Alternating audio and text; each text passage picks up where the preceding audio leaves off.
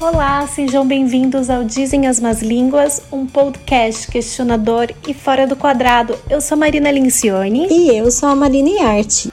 E juntas vamos falar de moda, estilo, autoestima, de uma forma livre e sem amarras. Nesse segundo episódio, a gente vai falar sobre o essencial e a sua correlação com o seu estilo. Afinal, você sabe o que é essencial para você? Mas antes, segue a gente lá nas redes sociais. Eu tô no Instagram, marina.art. E eu no arroba marinalincione, underline consultoria. Então vamos começar pelo começo? Qual será que é o real significado da palavra essencial? Estou aqui com o dicionário aberto e eu vou ler para vocês.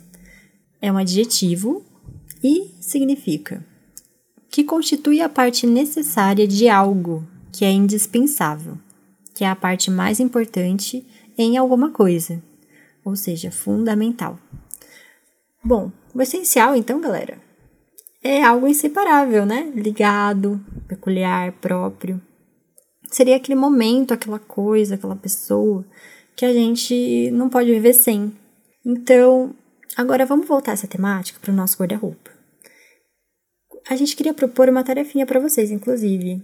É, ao longo desse podcast, se você puder, anota aí no seu bloco de notas e começa a pensar. Depois conta pra gente lá no Instagram, tá? O que é essencial no seu guarda-roupa? O que está totalmente ligado a você, que você não pode viver sem, ou que é algo muito próprio? Gente, eu tô aqui com tremedeira, curiosa para saber a essencialidade dos nossos ouvintes. eu também, Ma, eu também. E de uma coisa eu tenho certeza. Não vão ser aquelas famosas peças coringas, sabe? Que segundo as revistas seria o essencial para os guarda-roupas em geral. Por quê? Porque o essencial ele pode ser as minhas peças preferidas, que realmente falam quem eu sou. E também Além disso, pode ser várias outras coisas. Ele poderia ser o meu modo de comprar, que é mais assertivo e consciente, o valor que eu dou para o que eu tenho, a criatividade que eu uso para montar os meus looks, principalmente se eu sou uma pessoa que se importa muito em se reinventar. Então, olha só como a gente pode dar como essencial diversas coisas, né? E aí a gente entra num ponto importantíssimo, porque o essencial não tem nada a ver com, com seguir conselhos de styling genéricos, desses de revista de moda. Aquilo que é must, must have, tem que ter. As peças coringas, né, Má? Como que você mesmo disse. Isso. Porque só você sabe o que você precisa ter. O que é prioridade, o que te representa. É algo muito pessoal. Então não está escrito em nenhum lugar e só você mesma conhece. Quando você tira todo esse resto, para priorizar esse essencial, você começa a olhar tudo com mais consciência. Fica mais funcional, tem mais qualidade e, inclusive, mais amor, né? Porque a gente cuida mais do que é importante pra gente. Mas aí vem o, vem o pulo do gato. O essencial, ele é estiloso. Ma, conta pra gente o que liga o essencial a ser estiloso e a encontrar o tão famoso estilo pessoal. Eu adoro dar uma filosofada sobre esse tema, você sabe disso, né?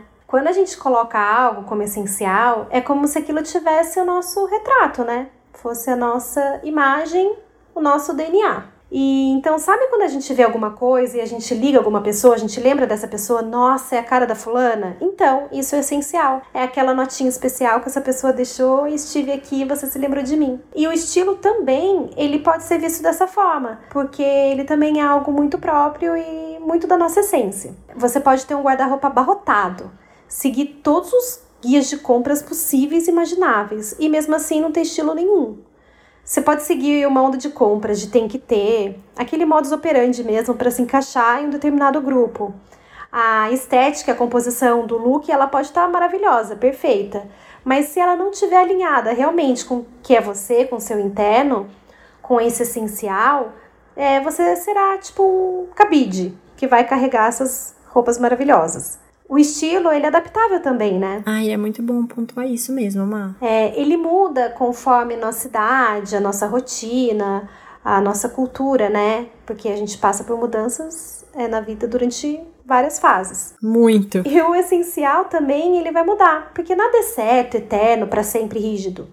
Porém, ele sempre será e estará em nossa sintonia, né? Com o nosso eu. Então, quando a gente olha o nosso guarda-roupa com esses óculos da essencialidade, como a Ama disse, esse guarda-roupa ele vai ter mais consciência, com certeza, ele vai ser mais funcional, vai ter mais qualidade e amor. Mas também esse guarda-roupa ele vai ter peças-chaves e essas sim que vão determinar nosso estilo pessoal. Por exemplo, a repetição de uma determinada modelagem, né?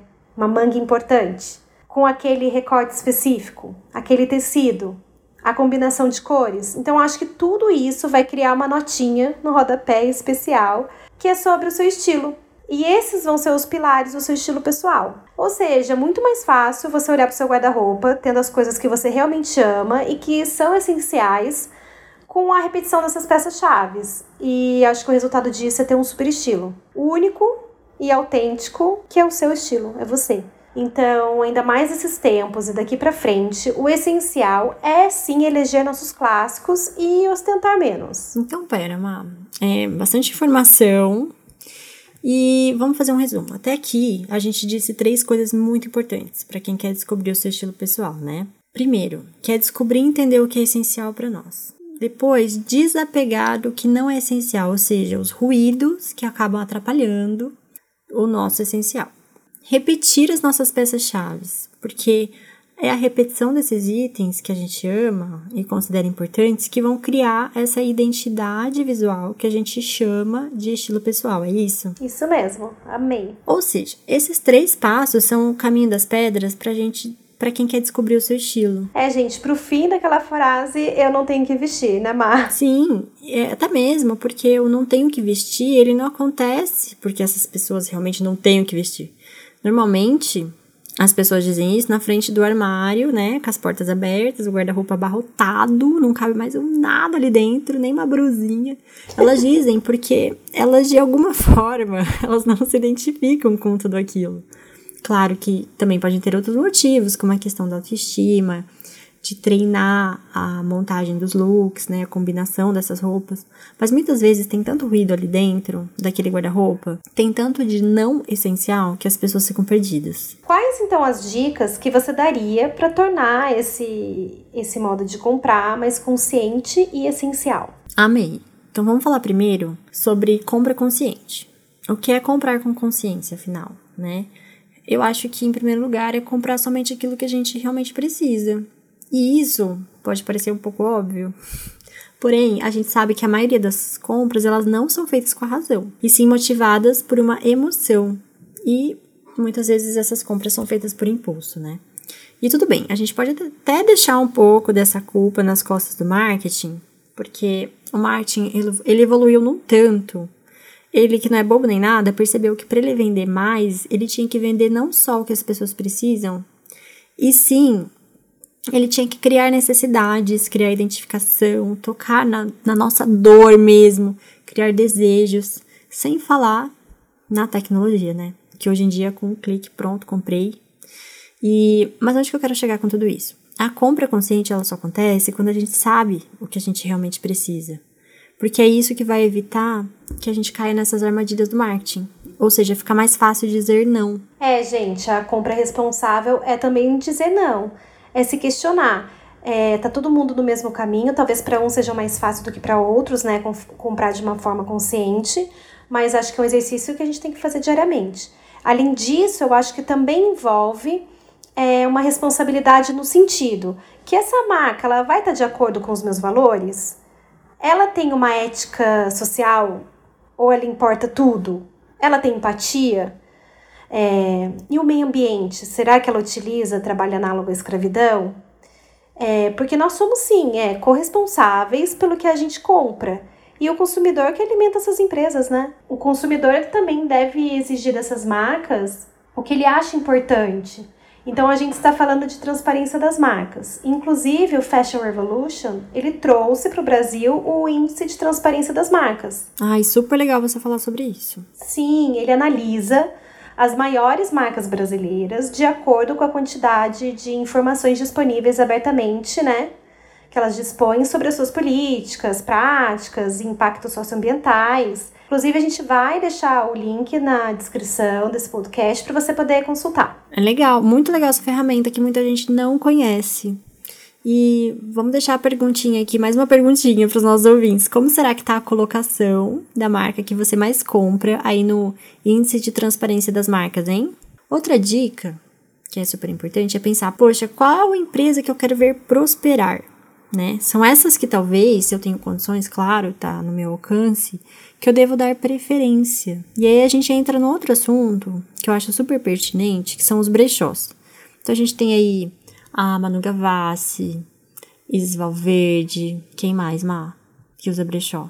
A Camila Coutinho, Duda Beat. Tantas outras, né, famosas influencers que vêm empoderando mesmo os brechós e dizendo para o mundo que comprar peça de segunda mão não é só uma questão de economia, acho até que já passou disso, mas sim essa questão de sustentabilidade e estilo, né? Eu mesmo sou super adepta dos brechós. eu tenho amigos que trabalham com isso e com upcycling também. E, meu, o, o site do Enjoei é incrível, ele democratizou demais, né? Eu amo Enjoei e eu acho que ele foi um turning point quando o assunto é brechó, moda sustentável. É, com certeza. Ele e outros plataformas e outras plataformas como ele colaborou muito pela diminuição desse descarte de peças, né? Sim, com certeza. Eles, eles aumentam a, a, o tempo de vida né, das, das peças. Sim, então, peraí, vamos resumir. A gente pode dizer que para essas compras mais conscientes, a gente precisa saber né, as nossas reais necessidades, o que a gente quer realmente, o que é essencial, para a gente não cair nessa armadilha do marketing. E a gente compra menos. E isso envolve conhecer o nosso estilo e as nossas peças-chave. Inclusive, a consultoria de imagem e estilo é uma super aliada para quem está muito perdido aí nessa questão. Sim, pesquisar também sobre as marcas que a gente compra, porque a gente é corresponsável. E sempre que, que possível, dá preferência para esses brechós, para o que já está aí. Gente, tem muita coisa bacana e estilosa nos brechós, porque são peças únicas. Eu sou da hashtag Tenho Orgulho de Ser Brechoseira. É, as pequenas marcas, elas são também super criativas, dos pequenos designers, elas alinham a sustentabilidade. Eu sou super encantada e bem suspeita para falar em relação a isso. E eu acho que a gente pode acrescentar tudo isso à disciplina né, Má? Sim. Então, por exemplo, a pessoa tá super regradinha na alimentação. Ela não vai ficar indo toda hora em doceria, padaria, pizzaria e todas as, as rias é, passando vontade. E o mesmo vale para quem quer fazer essas compras mais responsáveis. Passar horas nos marketplaces da vida. Agora os shoppings estão reabrindo, né? Então já vem aquele meme na minha cabeça. Saudade de estourar o cartão de crédito, né, minha filha? Ai, meu Deus. Ai, meu Deus. Vamos controlar, gente. Controla os dedinhos, controla as idas aos shoppings. Não só pela saúde, mas por conta disso também. Consumo, né? Exagerado. O essencial, ele vai. Ele requer mais cuidado, né? Mais carinho. É, valorizar o que a gente tem dentro do nosso guarda-roupa, Afinal, essas roupitas aí, esses acessórios, sapatos, eles são a nossa segunda pele. E são eles que dão ar também de presença ao nosso corpo, né? Junto com a nossa personalidade, óbvio. Então, quanto mais a gente cuidar melhor do estado dessas peças, melhores elas ficarão, né? Durarão mais tempo. E saber o jeito certo de passar, lavar e até guardar. É, saber ler também as etiquetas brancas, sabe? Que ficam do lado do avesso da peça. Ah, elas são chamadas etiquetas de composição. É, eu acho que, inclusive, em algum momento, a gente pode abordar a questão dos tecidos, Má, que acho que cai nesse movimento sustentável. Sim. Eu acho que, que é importante a gente ressaltar. O essencial, ele também está linkado com a criatividade, né? De olhar o nosso essencial, o que a gente tem no nosso guarda-roupa e usar de diferentes maneiras. De montar com a mesma camisa, por exemplo, diferentes looks. Fazer esse exercício diário da criatividade, né? Enxergar essas peças em diversos cenários. Então a criatividade ela dá vida e liberdade para as nossas escolhas, além de multiplicar as peças que a gente já tem no armário, né? E na consultoria a gente aborda muito esse tema, inclusive. É, a gente traz, né, Mar, vários exercícios, técnicas para aguçar essa criatividade e dar um novo olhar para as peças. Bom, acho que a gente podia finalizar esse podcast com algumas indicações, né, Má? Para quem se interessou pelo assunto. E eu vou começar indicando um documentário do Netflix chamado Minimalismo, É um documentário incrível.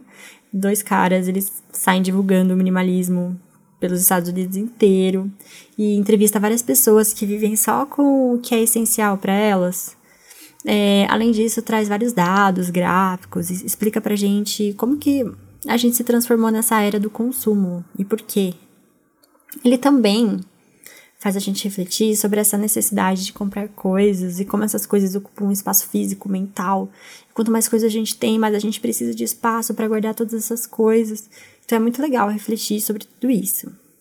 É, outra indicação é um livro que eu comecei a ler, não terminei, mas eu tô gostando bastante, chamado Essencialismo. Ele foi escrito por um autor londrino, é, Greg McEwan. Ele fala sobre a importância da gente saber dizer não. Ele é mais focado nessa parte de profissional, mas ele vai, vale para tudo na vida, né? Mas ele fala como é um fator decisivo, como dizer não é um fator decisivo para o nosso sucesso e para nossa felicidade. Ele, inclusive, começa o livro com um provérbio chinês mega impactante, dizendo assim: A sabedoria da vida consiste em eliminar o que não é essencial.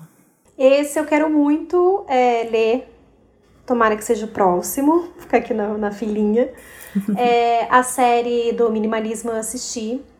É uma, aquela série que vale a pena assistir de novo, é muito legal. É, vale a pena, gente. As minhas indicações. Faz mais ou menos um ano, mais ou menos, que eu li e que é essencial, que caminha junto com esses conceitos do minimalismo, que se chama Lagoon, a arte sueca para uma vida equilibrada. E esse livro ele me acompanhou muito nesse movimento do essencialismo, minimalismo. E o Lagoon, ele é o lifestyle escandinavo. É a tradução para a palavra, acho que seria nada de mais, nada de menos, tudo na medida certa. Que é o famoso equilíbrio, né? O escandinavo, ele tem muito esse conceito minimalista, esse Lagoon, que é a receita da felicidade para eles. O Lagoon, ele se aplica a tudo. A um armário abarrotado de roupas, ao tempo que a gente excede fazendo coisas que não fazem sentido, quando a gente não equilibra a nossa vida com o tempo, com a alimentação, com todas essas mudanças, é possível sim reduzir o impacto ambiental, se tornar um, um consumidor mais consciente, fazer essa energia fluir mesmo na sua casa, sem esse excesso de tranqueira, sabe? De ter mais tempo para fazer o que a gente gosta, com quem a gente ama, enfim, ter uma vida mais equilibrada. É, a gente acha que tem muito que aprender com esses escandinavos. E por último, tem um livro que se chama Os Segredos do Guarda-Roupa Europeu, que eu vou dar um spoiler aqui, pequeno spoiler, porque esse livro será um assunto do nosso terceiro episódio. Mas ele fala muito de como montar um armário com mais consciência e com a nossa cara. Então não percam. O nosso primeiro episódio foi sobre o que é a consultoria de imagem e estilo e os impactos da pandemia no nosso guarda-roupa e na profissão em si, né? Quem não ouviu, vai lá escutar no, nas todas as plataformas de podcast. E a gente queria deixar esse espaço aqui, antes da gente se despedir, para responder duas perguntas dos nossos ouvintes e também fazer uma errata. No calor da emoção, a gente falou 42 milhões de faturamento no Brasil com a moda, e na verdade são 42 bilhões. Sorry, Brasil! Vamos às perguntas então. Uma das perguntas, na verdade, foi uma sugestão que a Isabela mandou pra gente, e que dizia assim: falem da cultura da magreza, please. Então, Isa, a gente acha super importante essa pauta, não só da magreza, mas dos padrões estéticos em geral e o quanto eles aprisionam, né, principalmente as mulheres. Por isso, também, que nós duas temos uma forma diferente, mais libertadora de trabalhar isso nas nossas consultorias, que é super eficaz também. Porque tudo que a gente não precisa é criar esses novos traumas e neuras em relação ao nosso corpo, né? Isso. E a Bia, ela questionou sobre o detox do guarda-roupa. Nesse episódio, Bia, a gente falou bastante sobre um dos pilares do detox, que é descobrir o que é essencial para você, né? E a partir disso eliminar os ruídos, que é exatamente o que a gente faz nessa etapa do detox. Mas a gente pode sim incluir isso em outros episódios, as etapas do processo e trazer mais essas informações sobre esse assunto. Bom, gente, esse foi o Dizem as Más Línguas de hoje. Eu espero que vocês tenham gostado e tenham ficado com vontade de aplicar esses conceitos na vida de vocês. Lembrando que vocês podem me encontrar no Instagram, marina.art, e mandar sugestões, dúvidas, ok? Sim! e eu estou no arroba marinalincione, underline consultoria, e também aguardo uma troca de vocês no meu Instagram. É, adorei o tema de hoje, espero que vocês tenham também gostado. Muito obrigada e a gente aguarda vocês nos próximos. Beijos, se cuidem e até!